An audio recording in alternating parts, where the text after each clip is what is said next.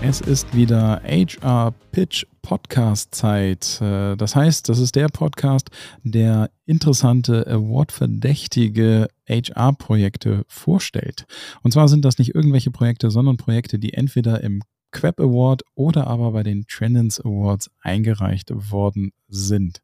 Diese stehen auch schon wieder kurz vor der Tür. Das heißt, am 5.10.2023 heißt es wieder Trendens Awards. Tolle Projekte, die ähm, geehrt werden, die einen Award bekommen, aber eben auch super viele tolle Projekte, die es vielleicht nicht aufs Treppchen geschafft haben und manchmal nur wegen ganz, ganz weniger Punkte eben die letzten Schritte nicht mehr gemacht haben. Nichtsdestotrotz sind die Projekte sehr, sehr häufig trotzdem super spannend. Heute haben wir ein Projekt. Wie gesagt, wir sind noch vor den Awards. Das heißt, wie es ausgeht, wissen wir noch gar nicht. Aber nichtsdestotrotz ein tolles Projekt und zwar von der Firma Infineon. Und mit mir hier im Gespräch ist die liebe Lena. Die kriegt natürlich wie alle anderen zuvor auch genau die drei gleichen Fragen gestellt. Die erste Frage, liebe Lena, da hast du gleich die Chance, dich nochmal kurz vorzustellen und dein Unternehmen und kannst dann dazu übergehen, euer Projekt einmal zu pitchen, einmal vorzustellen. Die zweite Frage richtet sich dann an die Erfolge des Projektes und die letzte Frage, immer sehr heiß begehrt, die Learnings, die ihr daraus ziehen konntet. Und damit würde ich sagen, äh, liebe Lena, ich freue mich darauf, dass du dein Projekt pitchst. Super, danke dir. Mein Name ist äh, Lena Konrad. Ich arbeite als Senior Specialist ähm, bei Infinity Technologies hier in München, mittlerweile schon seit zweieinhalb Jahren und bin hier primär für unsere äh, globale Karriere-Website äh, verantwortlich und äh, da kann ich, glaube ich, auch direkt den, den Bogen zum Projekt schlagen oder beziehungsweise auch erstmal zum Unternehmen. Infineon Technologies ist äh, eines der größten Halbleiterunternehmen der Welt, Headquarter hier in München. Und ähm, ja, wir produzieren ganz simpel gesagt Chips, nicht die Chips zum Essen, sondern die Chips, die man äh, in der Waschmaschine, im Smartphone oder eben auch in einer Kreditkarte findet. Ähm, Genau, und ja, um die Brücke jetzt auch zum Projekt zu schlagen, das Ganze ähm, heißt Global Key Function Projekt.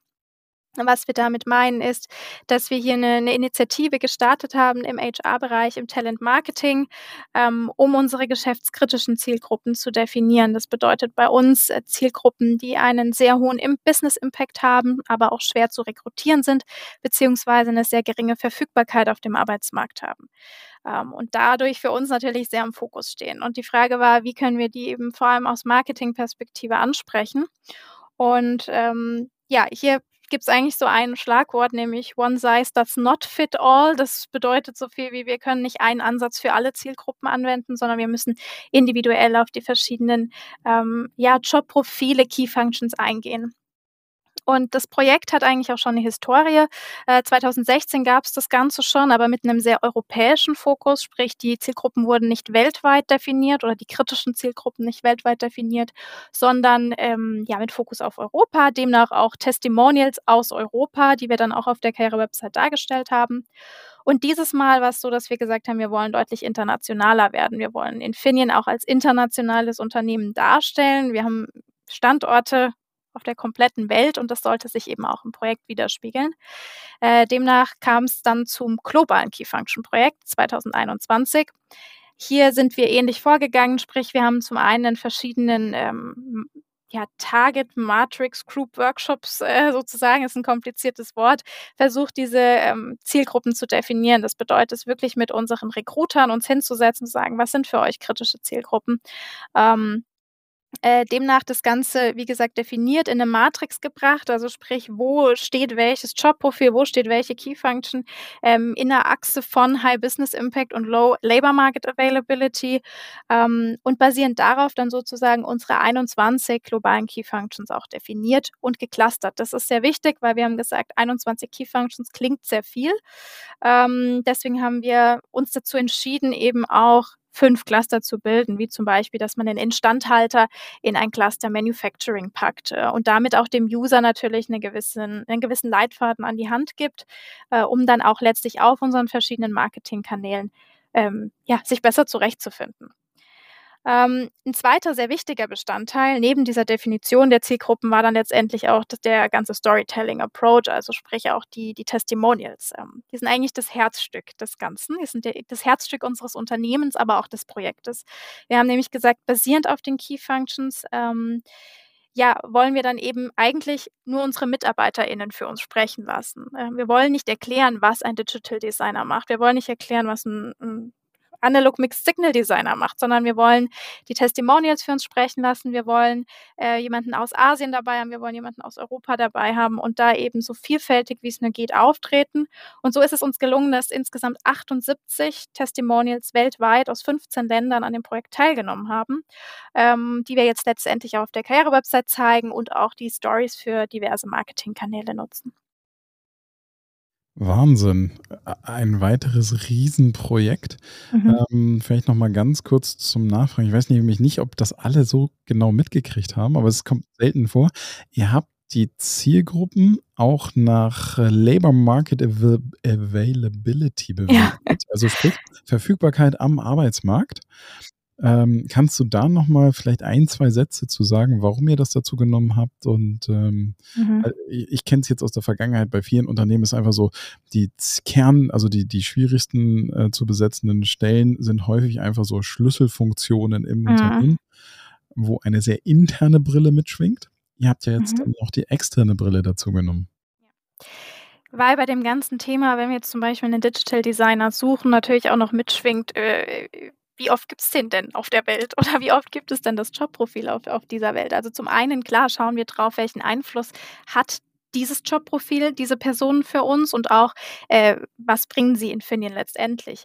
Aber genauso ist natürlich mit reingekommen, okay, wenn es dieses Profil halt nur zehnmal auf der Welt gibt, weil es so selten ist, dann müssen wir vielleicht da umso mehr Marketing Kampagnen starten, Marketingaktivitäten machen. Ähm, und deswegen spielt das natürlich auch noch mit. Und wenn wir zum Beispiel, wir haben da ja auch ein sehr großes Researcher-Team dahinter gehabt in, äh, gehabt in dem Projekt, ähm, die ja auch dieses riesen Key Function Booklet am Schluss noch erstellt haben, also sprich eigentlich Marktdaten, 222 Seiten über unsere Key Functions. Wo gibt es die Personen? Wo haben sie einen Abschluss gemacht? Und die haben natürlich dann für uns auch rausgefunden, hey, da gibt es halt sehr viele Profile im asiatischen Raum oder sehr viele Profile im amerikanischen Raum. Da wissen wir natürlich auch, wenn wir da eine, eine Google-Campaign starten oder eine, eine Social-Media-Campaign, okay, da müssen wir uns halt auf den Markt auch fokussieren, wenn es halt da gerade die zehn Stück gibt, die wir eventuell für uns gewinnen könnten. Cool, vielen, vielen Dank. Dann kommen wir zur nächsten Frage und zwar, welche Erfolge konntet ihr erzielen? Mhm. Also zum einen, ich glaube, ich habe es eben schon erwähnt, wir sind eben wahnsinnig stolz drauf, dass wir so viele Personen für unser Projekt gewinnen konnten. Natürlich, das waren zum einen ähm, die Projektmanager, die da mit involviert waren, unsere RecruiterInnen, aber natürlich auch diese 78 Testimonials äh, in den 15 Ländern, wo wir sagen, hey, das war nicht selbstverständlich, dass wir ähm, ja auf so eine partizipative Weise auch so viele Perspektiven einbezogen haben. Und das Ganze eben weltweit im Vergleich zu dem Projekt gerade 2016. Zum anderen ist es uns natürlich auch gelungen, dass wir das Thema Personalmarketing und Personalbeschaffung ähm, sehr ganzheitlich betrachtet haben in dem Projekt. Also eigentlich als One Infineon. Wir haben nicht gesagt, okay, das ist Marketing, das ist ähm, unser Recruiting, sondern wir haben es zusammengebracht. Ähm, zum einen natürlich mit dem Wissen oder mit diesem Researcher-Team, was uns stark in diesem ganzen Thema ähm, analytische, analytischer Background sozusagen von dem ganzen Thema unterstützt hat aber eben auch die RecruiterInnen mit ihren Perspektiven zu dem ganzen Talentmarkt.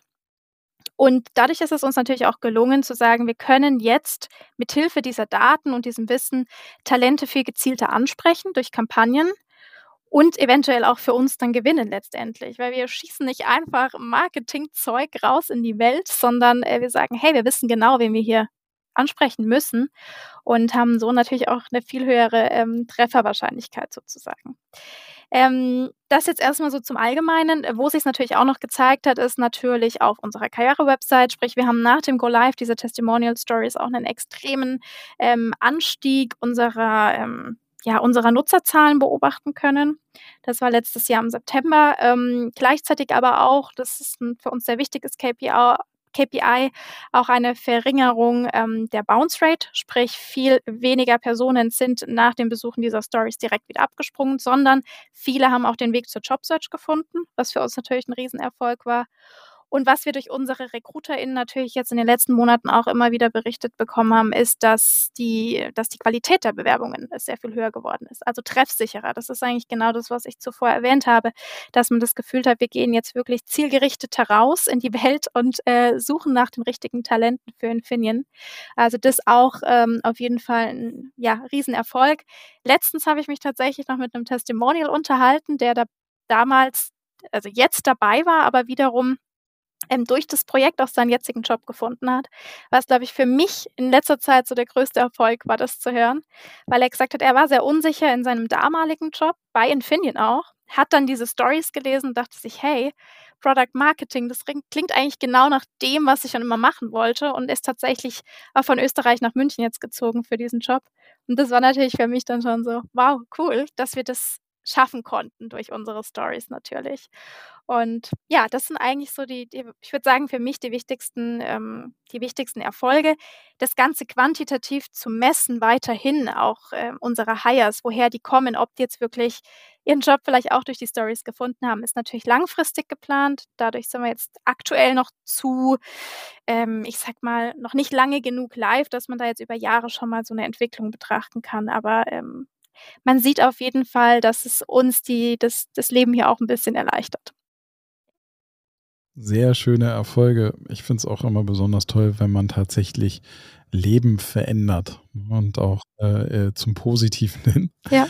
ähm, dann kommen wir mal zur letzten Frage, die äh, von vielen immer ähm, äh, dringend erwartet wird, sozusagen.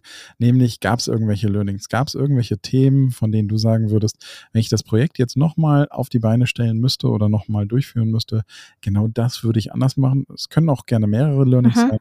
Einfach nur mal deine Erfahrungen mit unseren HörerInnen teilen. Ja.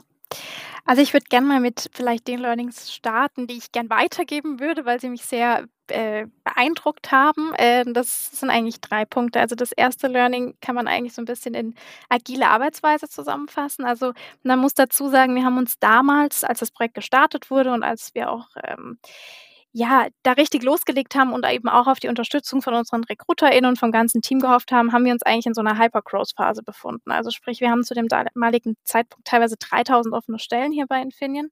Sprich, das Alltagsgeschäft hat schon extrem viel Raum eingenommen. Und dazu kam eben noch dieses Riesenprojekt, wo wir eben, wie gesagt, als Talent Marketing auf die Unterstützung auch vom Recruiting angewiesen waren. Und wir haben es trotzdem geschafft, also um das Ganze abzukürzen. Äh, es, es, es hat total gut funktioniert, dass dass wir durch gewisse Methoden, Workshops, wie auch immer, in kürzester Zeit eigentlich Feedback einfangen konnten und damit natürlich auch nicht dieses Alltagsgeschäft wiederum negativ beeinflusst haben. Also Learning an die HörerInnen ist auf jeden Fall, ähm, lasst euch vielleicht auch von diesem hektischen und manchmal wahnsinnigen Alltagsgeschäft nicht unterkriegen. Auch so ein Riesenprojekt kann man stemmen und äh, ja, das ist eines der wichtigsten Learnings, glaube ich, was ich hier mitgeben möchte. Das zweite, ähm, ja, ist das globale Mindset. Also wir haben es geschafft, eigentlich über ja, sechs Zeitzonen hinweg dieses Projekt zu wuppen. Ähm, was natürlich äh, wirklich uns auch teilweise vor eine Herausforderung gestellt hat, weil wir natürlich diese Workshops nicht nur hier im europäischen Raum gemacht haben, sondern eben auch im asiatischen, dort dann auch nochmal in unterschiedlichen Ländern im amerikanischen Raum und ähm, das natürlich dann auch natürlich uns vor eine gewisse Herausforderung gestellt hat. Aber es hat uns natürlich auch darin gestärkt, dass wir sagen, hey, wir können global einfach auch Wahnsinniges zusammen auf die Beine stellen, obwohl es kulturelle Unterschiede gibt, obwohl wir da vielleicht auch manchmal vor äh, Sprachbarrieren standen oder das, das Mindset ein ganz anderes war. Aber es hat super funktioniert und ähm, es hilft auch allen global aktuell weiter. Und das fand ich eigentlich ein wunderschönes Learning zu sehen, dass man über Grenzen hinweg auch so viel bewirken kann. Wow, sehr, sehr coole Learnings. Ja. Ich denke, äh, aus dieser Episode können sehr viele vieles mitnehmen. Vielen, vielen Dank für deine Zeit, Lena. Mhm. Und äh, ich hoffe, wir sehen uns am 5.10. Super, vielen Dank dir. Ciao. Ciao.